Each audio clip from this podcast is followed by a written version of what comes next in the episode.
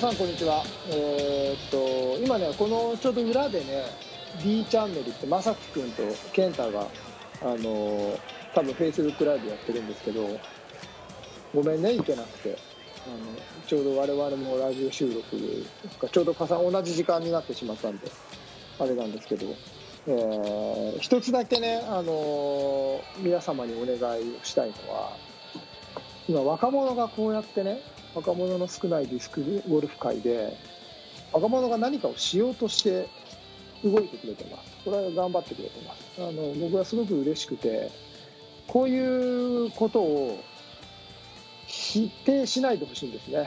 潰さないでほしいんですね。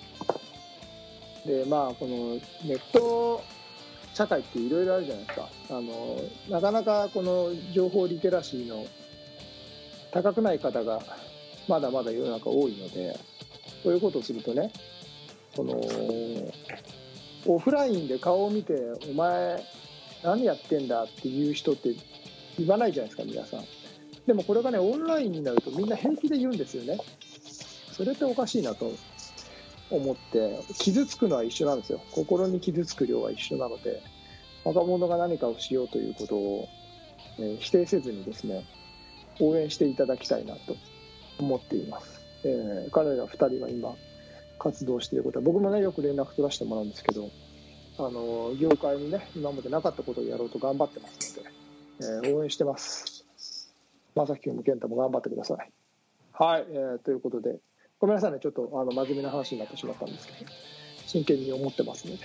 はい、えーこちらはこちらでですね、えーゲスト週間続いてますよ。今日はなんとビッグネームがてくれました。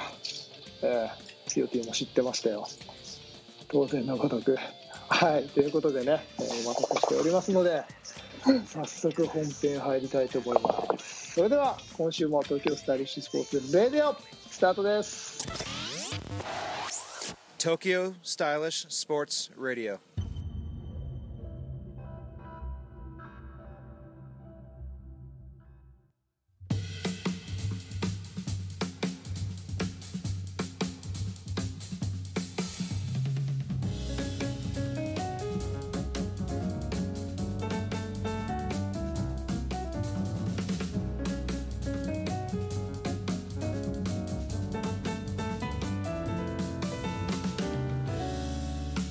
皆さんこんにちは、えー東京スタイリッシュスポーツ代表チームイノバインターナショナル菊池哲也です皆さんこんにちは。東京スタイリッシュスポーツ広報の高橋剛です。この番組はディスクゴルフを中心とした最新のフライングディスク事情をお送りいたします。はい。今週のゲストはね、うんすごいっすよはい。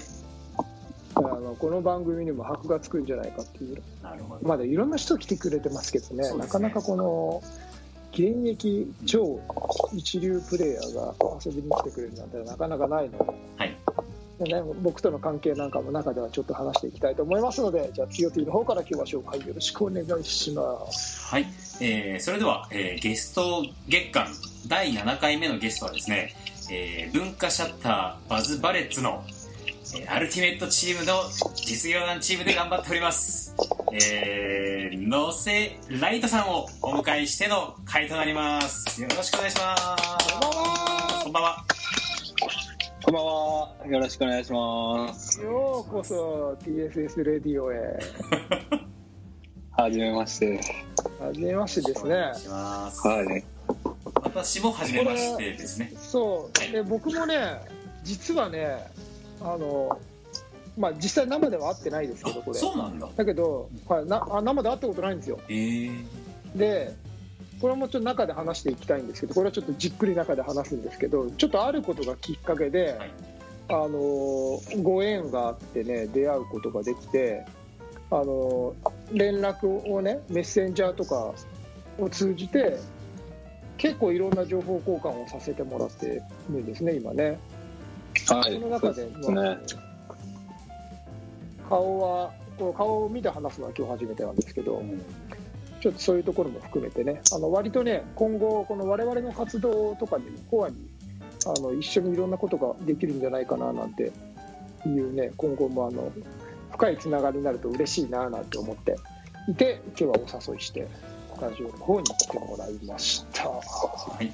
今日は、ね、よろしくはいお願いいたします。ろしくお願いします。よろしくお願いしまはい、お願いす。します。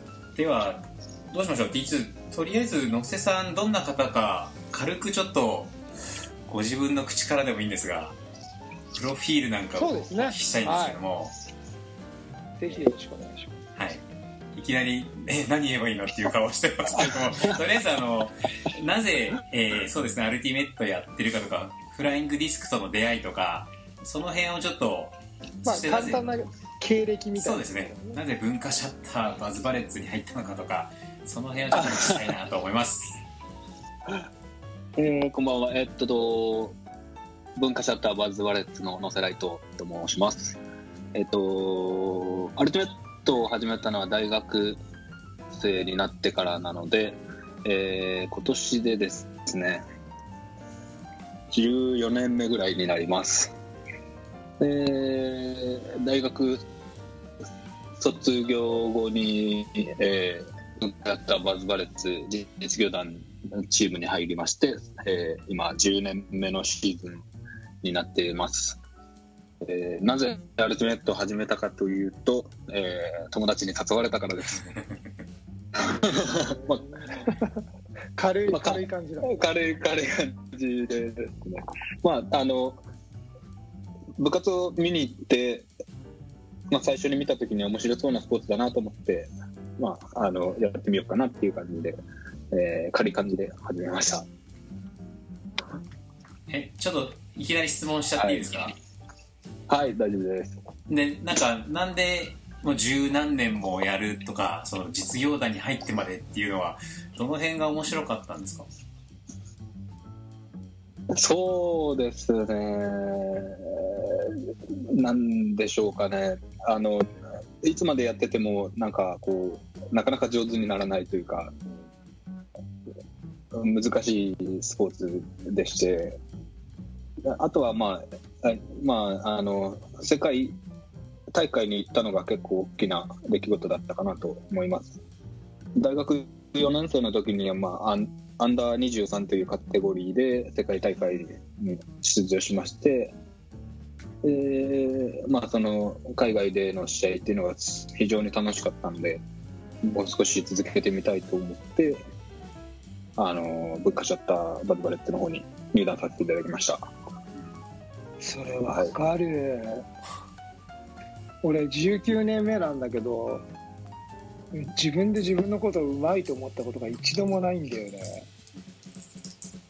なんかもっとうまく投げれんじゃないかなとかももっと絶対うまくなるよなっていうのをいまだにずーっと思ってるから楽しいんだよね。なんか多分同じ心境だと思うんだけど。すげえわかるそれなんかディスクのスポーツって私もやり始めた時思ったんですけど初心者もとっつきやすくて間口が広い割には奥が深いっていうイメージがすごいありますよね、うんはい、はい。そういう感じなんですかね。えなんかねルールがシンプルなものほど技術は深いってよく言いますよね。あーなるほど。はいはい。でもう一個だけ質問していいですか？ちょっと先に。はい。えっ、とちょっと実業団って僕あんまりこう、はい。イメージというか湧かないんですけどアルティメットの唯一の実業団が文化シャッターバズバレッツじゃないですか。ではい。実業団っていうのはその文化シャッターに入って普通日中は、まあ、文化シャッターのお仕事をなさって、えっと実業団のスポーツ、まあスポーツっていうかなんですかね終わってからとか、まあ、半日かどうかわかんないですけどそのスポーツをしてるっていう感じの捉えでよろしいですか？えっとですね、えー、文化シャッターバズバレッツの場合はですね、えー社員の方とえー強化選手と2パターンいまして、えっと、文化シャッターで働いてなくても選手っていうのはいるという状態です。はい。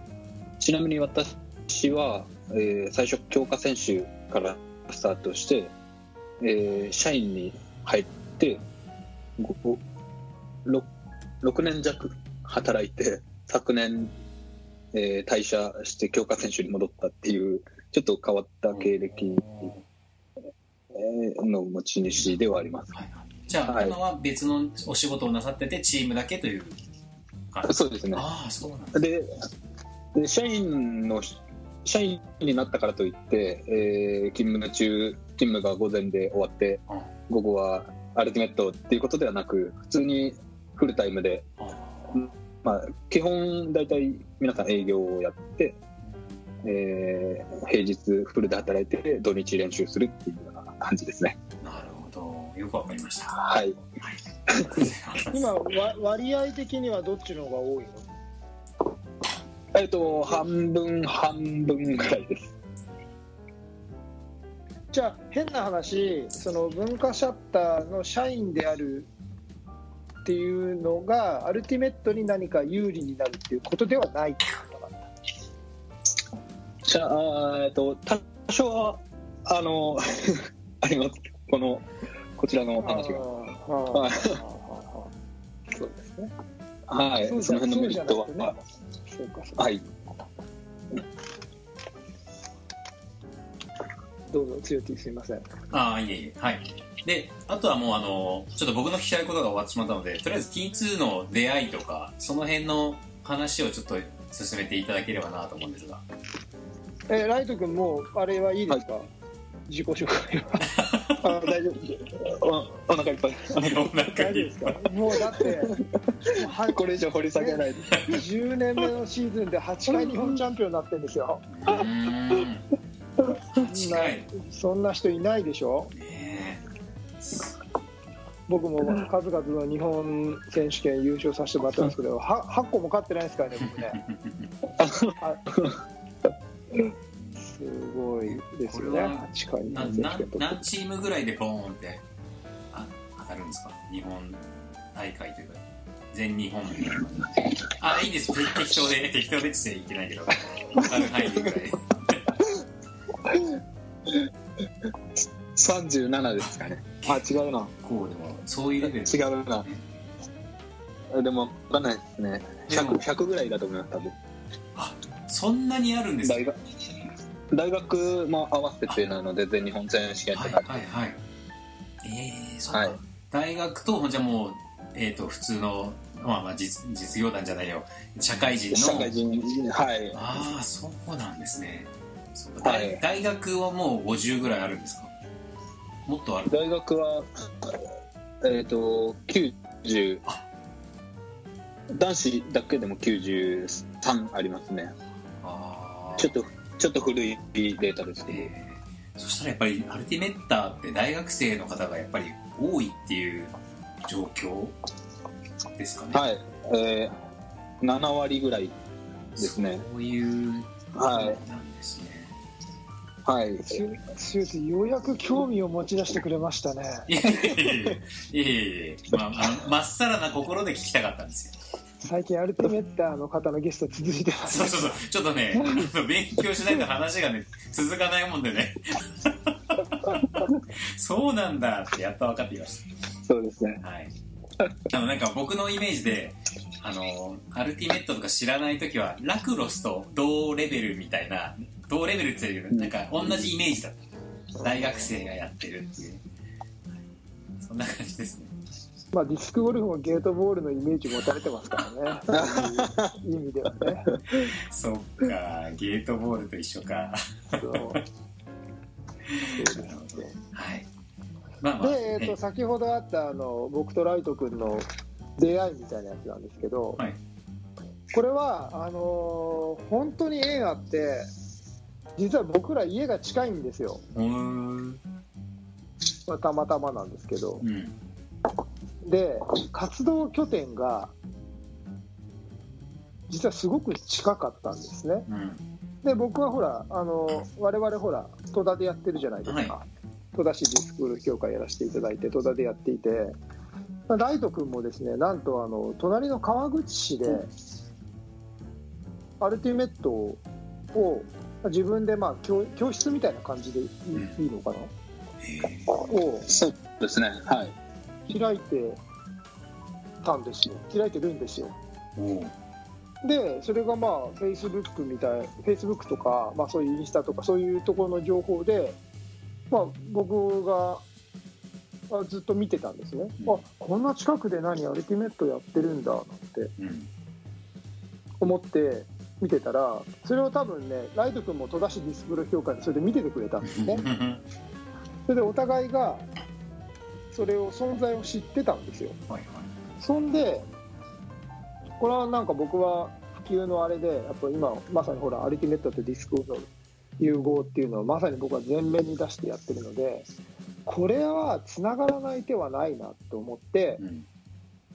まあ、この前の岩間さんとかねそれこそ僕バズのあの上村君っていうあの哲也の後輩がいるんですけど僕も哲也なんであのそのかあの仲良くしてもらってる子がいてその彼にでそので川口でライト君がやってるからあのノセライト君っていうノセライトさんっていうすげえかっこいい名前の人がいるんだけど知ってる？みたいな感じで言ったらその上村君が「いやいや僕元ルームメイトですよ」でもうあの女性の趣味まで教えてくれて。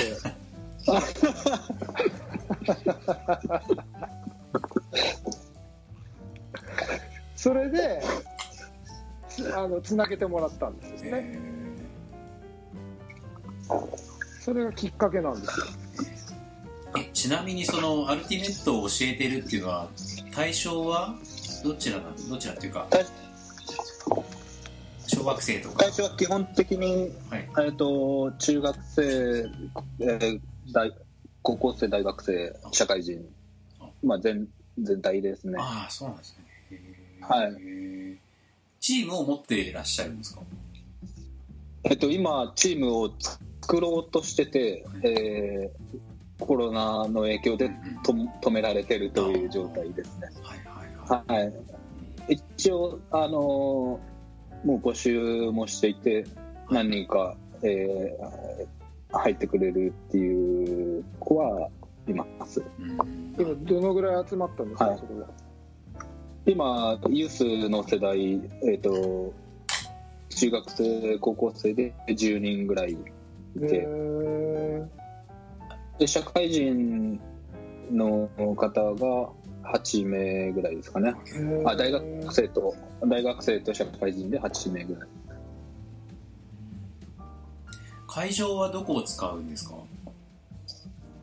会場は、えー、と蕨市の、えー、蕨市と戸田市のちょうど間ぐらいにあるグラウンドで、まあ、有料の施設になるんですけど、はい近い。近いですね。はい、あのもしラジオ聞いてくれてたらあのご存知かとかもしれないんですけど僕はあの今アルティメットチームを探していて。そうだ。あのそちらはあれなんですか？あのど素人でも入れてくれるんですか？大丈夫ですけどあのお金かかります。会費が会費がかかります。全然会費がかかりますんでお金なんか。全然払いますお金なんかお金なんか全然払いますそんなのねじゃあいろいろちょっとこれから T スも忙しくなりますね。アルティメットねそうか、えーちなみにあのー一番最初にというか一番最初じゃないですね。あのー確信をついた質問をしちゃっていいですか？そこから話を掘り下げていければいいんですけど。はい。あの野瀬さんはどんな野望をお持ちなんですか？ディスクとかアルティメットとかに関して。どうしたいというあー。最終的にどうなりたいとか？どうしたいとか？なるほど。えっと、今、僕の中での志というものがあって、それは日本のアルティメットを、えー特に、まあ、面部門、男子の部門で、世界一にする。っていうのが、まあ、志としてあってそれはなぜかっていうと、えーナショナルチーム日本のナショナルチームで、えー、面部門はまだ世界一を取ったことがないんですね。はい。で、まあ、強豪アメリカがあずっと、えー勝ってる状態で、そこになんとか、こう、勝ち、えっ、と、勝って世界一のチームを作っていきたいんですけど、まあ、もうちょっと僕の方が現役的にはナショナルのチームに入れない状況になってきたんで、やっぱりそのユース世代、18歳以下の世代をもうちょっと育てていかないと、まあ、プレーできる環境を増やしたりですとか、そもそもの競技人口を増やしたりすることで、やっぱり、えー、と競技レベルが上がってくると思うので、まあ、基本的に大学生から始めるスポーツだったものをもう少し年齢を下げたところからスタートさせて競技力をアップさせていきたいっていうのが僕の中で、えーまあ、志としてありますね。そのための活動をしているところです。はい。今小学生が学校でドッジビーを当たり前にやるようになってはい。その中学に行くところの受け皿がなくてやっぱり日本ってまだまだ部活社会だから中学でみんな部活動に行っちゃってやっぱりディスクから離れていっちゃう。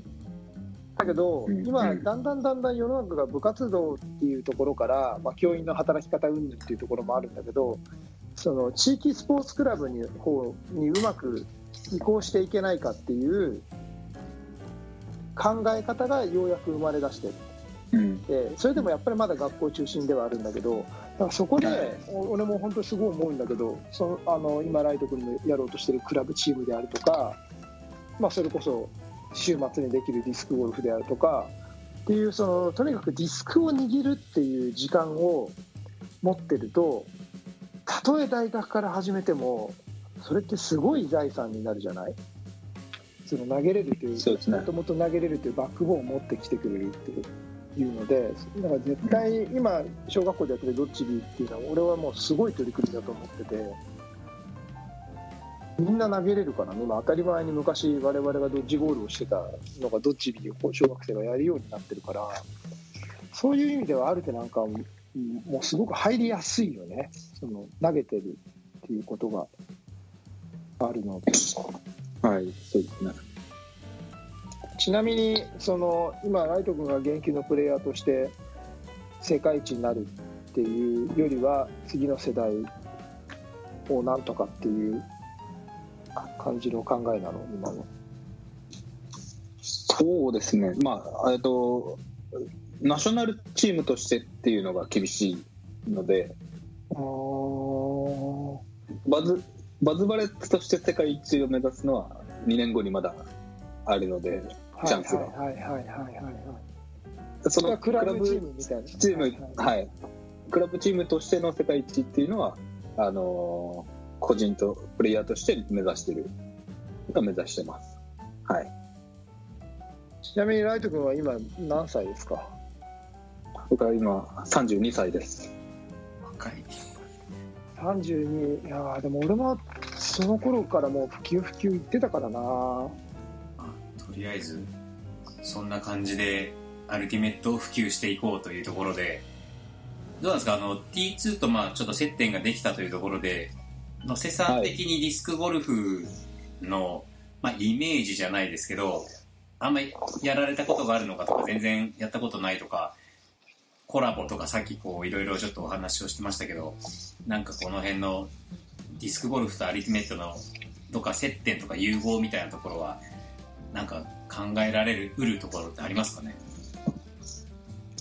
そうですね、僕自身、ディスクゴルフの経験がほとんどなくてですね、昨年の、えー5月にディスクビレッジさん、まあ、東北にあるディスクビレッジという会社があるんですけど、まあ、お米を作ってる農家さんがいらっしゃるんですけど、そこで、まあ、田植えを手伝いに行きまして、その時に、あの、お家の近くに公園があって、そこに、あの、ディスクゴルフコートが、コートっていうんですかね。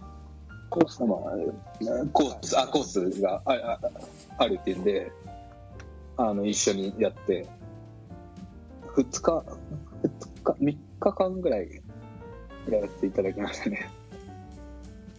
えーまあ、やってみて、まあ、普通にあの普通のゴルフの方も僕は好きなのであのディスクゴルフもやってて楽しい部分があったので、まあ、これから、えーとまあ、僕はアルティメット1本でやってきましたけど、まあ、ディスクゴルフも、まあ、いくつになってもできるスポーツだと思うので、まあ、少しずつちょっとあのプレーする時間を増やしていきたいなっていうのは思ってたりしてますね。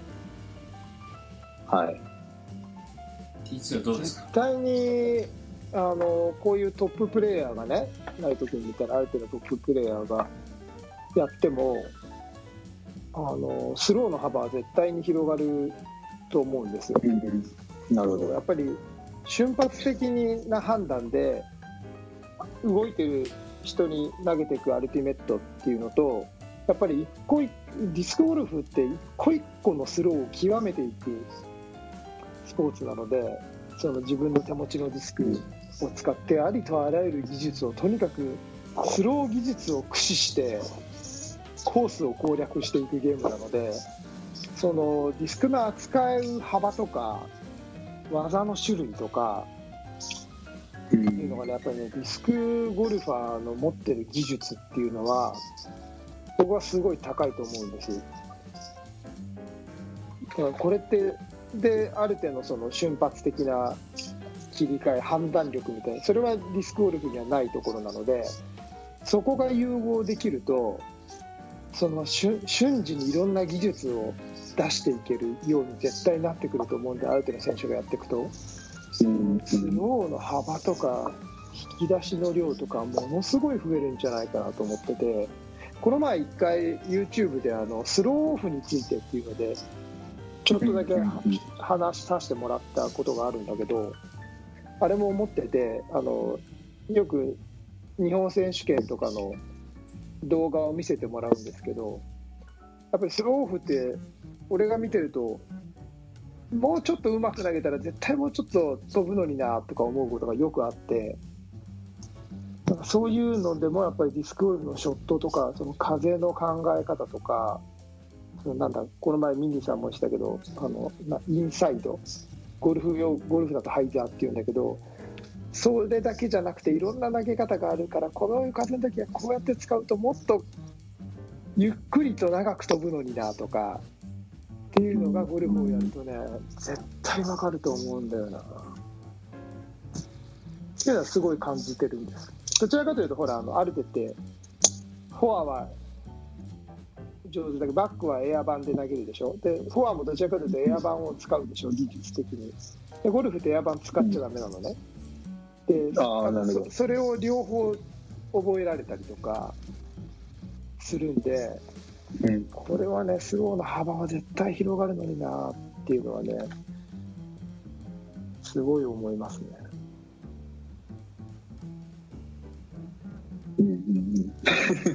なるほど。でも、あの、昨年初めてディスク、ディスクゴルフのディスクを投げたんですけど、全然まっすぐ飛ばなかったですね。みんなねみんなそう言うよねみんなそう言う全然。なんでこんなに飛ばないんだろうって俺何回か J ナイトに行った時に、あれあの女女性の原さんとかあはい。とねちょっと投げさせてくださいって。言って「あいいっすいいっすよ」って投げたら「えー、なんでこんな左に行くの?」って。あのトッププレイヤーの方ですよ強いて女女性のね。とかに。全然飛ばない。はい。な言われて。だからもうそうそういうもんなんですよね。だからゴルフディスクって。でも初速めちゃが飛ぶんでそういうあ両方投げれたら絶対もっともっと幅が広がるなっていうのは、ね、思うんですよ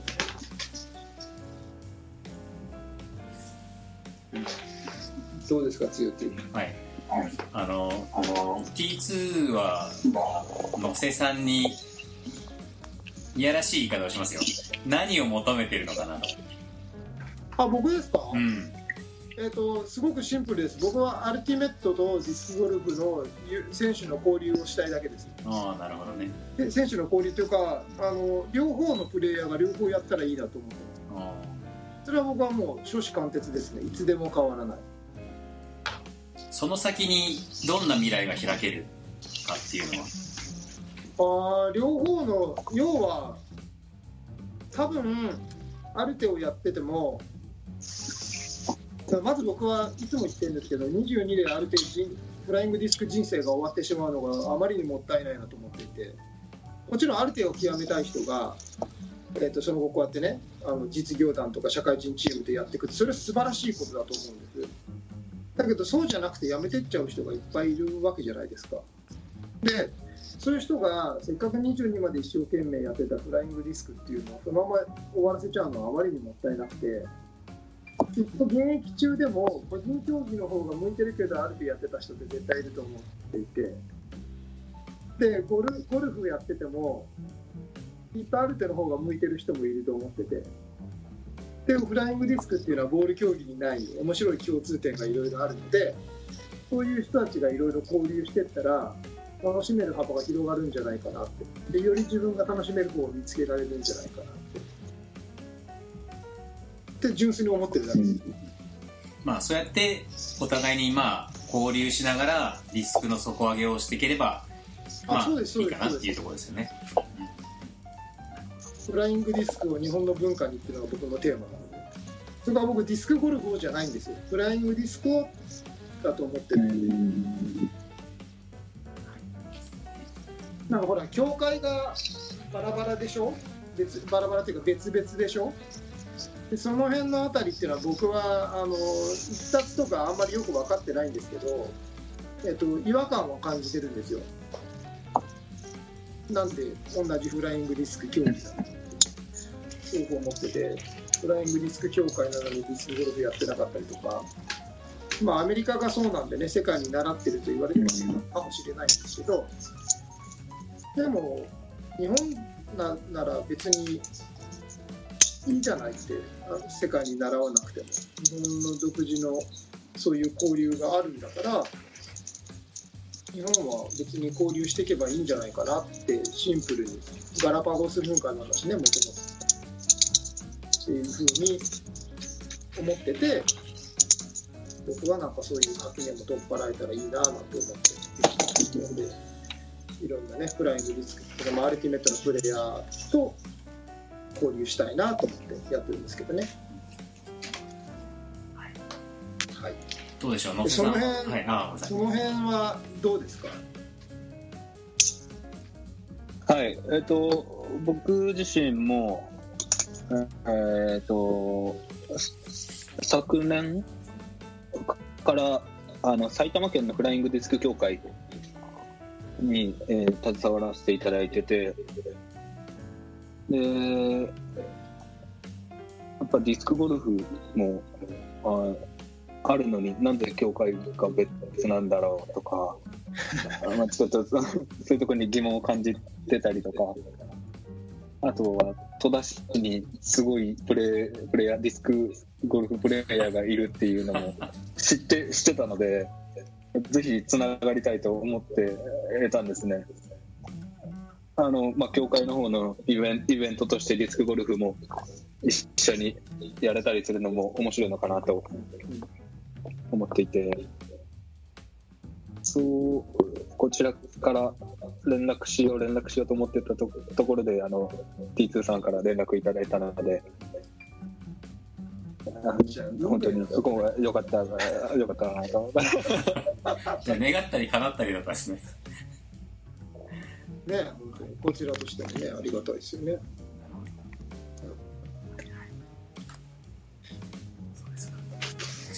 とりあえずあのはい。今後また野瀬さんとちょっとコラボして実際なんかあれですねフィールドでディスクゴルフの戸田の講習会とかね一回来ていただいたりディスクゴルフディスクもちょっとまた一緒に投げられたらいいかなとね思いま本当に本当に。なんかせっかくその今ねそのライト君がやってる名前も知ってるよ。アルアルブレイザーズ。あブレイザーズ。欲しいですね。失礼しました。アブレイザーズと、えーのその練習拠点とね、はい。我々のやってる戸田のリンクスっていうのは本当にね車で10分とか15分の距離なんですよ、うん。本当小麦を挟んで反対側ぐらいえーぐらいの感じのあの世界で一番うまいラーメン屋があるんですけどご存知ですか？いや知らないですね。ラーメン屋か。今度探しまですねそれだからそのぐらいの距離なんですよ強ってだからこれ交流しない手はないでしょ、そうですね。こん。な近くにねアルテンのトッププレイヤーがいてね。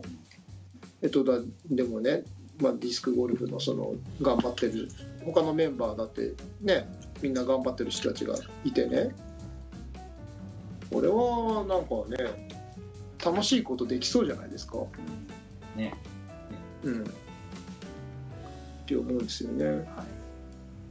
はい、はい。ということでコロナが収まったらですね皆様あの埼玉に住,、ね、住んでるあなたは超ラッキー。アルテもできるしゴルフもできる。あなたもできるしゴルフもできる。はい。これからあのね一人暮らしとか予定されてる方はぜひ戸田川口蕨あたりに来ていただけると。若い女子たちお待ちしておりますので。若い女子ね。よろしくお願いします。はい。はい。ということでえー、ぼちぼちいいお時間になってまいりましたが最後にそう何ですね。かあれですか、宣伝宣伝とかもはい。もしよかったらぜひしてってください、はい。あのあえアブレイザーズとかも。電話番号言って。そう。なんか YouTube の概要欄とかにもあのリンクとか載せますので、そうですね。えっと宣伝してってください。はい。個人的にはアルティメットのあの、えー知識等を発信してるブログをやってまして明日でちょうど1年開設して1年になりますはい。で、あと、今ちょうどそのアルティメットプレイヤー向けのコミュニティサイトというものを作っていて、ホームページ、えーいろんな方がいろんな人と交流できるようなサイトを、えー自作してますので、明日あたりにリリースできるかなと思ってますので、おはい。じゃあそちらも、よければリンクを後ほど貼ったりしていただければ助かります。お任せくださいはい。ちょっとこの後あのメールで送ってくださいあそうですはい。よそれをろしくお願いします。こっちのえーあのこっちのシーサーの方にもあげたいと思いますぜひねはいよろしくお願いしますもしかしたらあのアブレイザーズで T2 を見れるかかもしれないですから。ね そうですね。今後の動向に数目せよって感じですね。あのハードルの高いところでやりやりやりたくないっていう山本さんにも言いました。ぜひでも若い若い人たちに混じって頑張ってください。41歳。実際ね スロー技術は、えー自慢じゃないですけど高いですよ。ダメですよあのパーンってさ遠くまで投げて若い子たちゴーって言わせるためだけに行くとかさ、それだけのためにねスローだけやりに行く それだけはやめてください。はい。ということででは、えーよろしいでしょうか？いい？よろしいでしょうか？大丈夫ですか？大丈夫ですか？はい。大丈夫です。はい、それでは、はい。えーゲスト会第7回目、えー今日は文化シャッター Buzz Bullets の、えー、野瀬ライトさんをゲストにお迎えしての回でございました。本日はどうもありがとうございました。ありがとうございました。ありがとうございました。TSS Radio. 今回のテーマは、えー文化シャッター Buzz Bullets の、えー野瀬ライトさんをお迎えしての回でした。なんかちょっとあれですかね。我々で喋りすぎちゃいましたかね。ああねなんか、なんかもっとえねえもっといろんなこと聞きたかったですね、はい、エンディング終わって雑談してた時にこうベラベラ喋ってたらそれをかあの採用しますので、は それ乗っけてみましょうか、い、どうライト君大丈夫？喋り足りた？あ、大丈夫です。あの、結構無口な方なんで僕も。喋りはああ得意じゃないですよ。そうなんですね。えーじゃあ、その割にはとても頑張ってくださったと。そうですよね そういうことでお願いします。なんかやり、やりたいね、コラボね。そうですね、結構、あの川口の、川口のあの協協会でやってるナイトアルティメットに来てくださる方とか、埼玉で住んでる人とかでも、あのゴルフ好きな人、うんアルティメットをメインでやってるけど、ゴルフも好きな人って結構多いので、あのそういうイベントをやってほしいっていう声は結構あるんで、ぜひぜひ、何か、そっから行こうかな、じゃあ。じゃあアルテかけるディスクみたいなイベントね。ディスクっていうのはディスクゴルフの話。ディスクゴルフそうそうそうディスクゴルフ。ゴルフごめんアルテかけるゴルフのイベントね、内容わからんけど。ね、でもそんなの当たり前にあっていいと思うんだけど、うん。日本だとないんですよね、なかなかね。そこがちょっと僕も不思議だなと思っていて、ね。はい。まあね。ちょっと、はい。あどうぞどうぞ。あの、結構アメリカに遠征行くことが多くて、僕も。あの、年に1回、あと、あ2年に1回とか、アメリカ遠征があるんですけど、あアメリカだと、うん。えっ、と、ディスクゴルフがすごく普及していて、うん。えっ、と、普通のゴルフ場より、よりディスクゴルフ場の方が多いっていうふうに多いよ。そうなんだています。で僕一番驚いたのはショッピングモールとかに行ってスポーツショップとかあのおもちゃ屋さんとかに行くとディスクゴルフが置いてあるんですよね結構な量オーソリティとかに普通にディスクゴルフコーナーがあるからね。はいその文化がすごいなと思っていて、まあ、ディスクゴルフかなりアメリカで普及してるんだなと思いつつ日本に帰ってみるとなんかまあそこまであのまだまだ普及も、まあ、アルティメットもそうですけど全然あの進んでないなと思ったので何かあの一緒にやることでお互いのいいところを引き出し合えたらいいのかなと思ったりしてますね。アメリカはディスクゴルファーのトップの収入を億を超えましたからね。うんそうなんですか。うん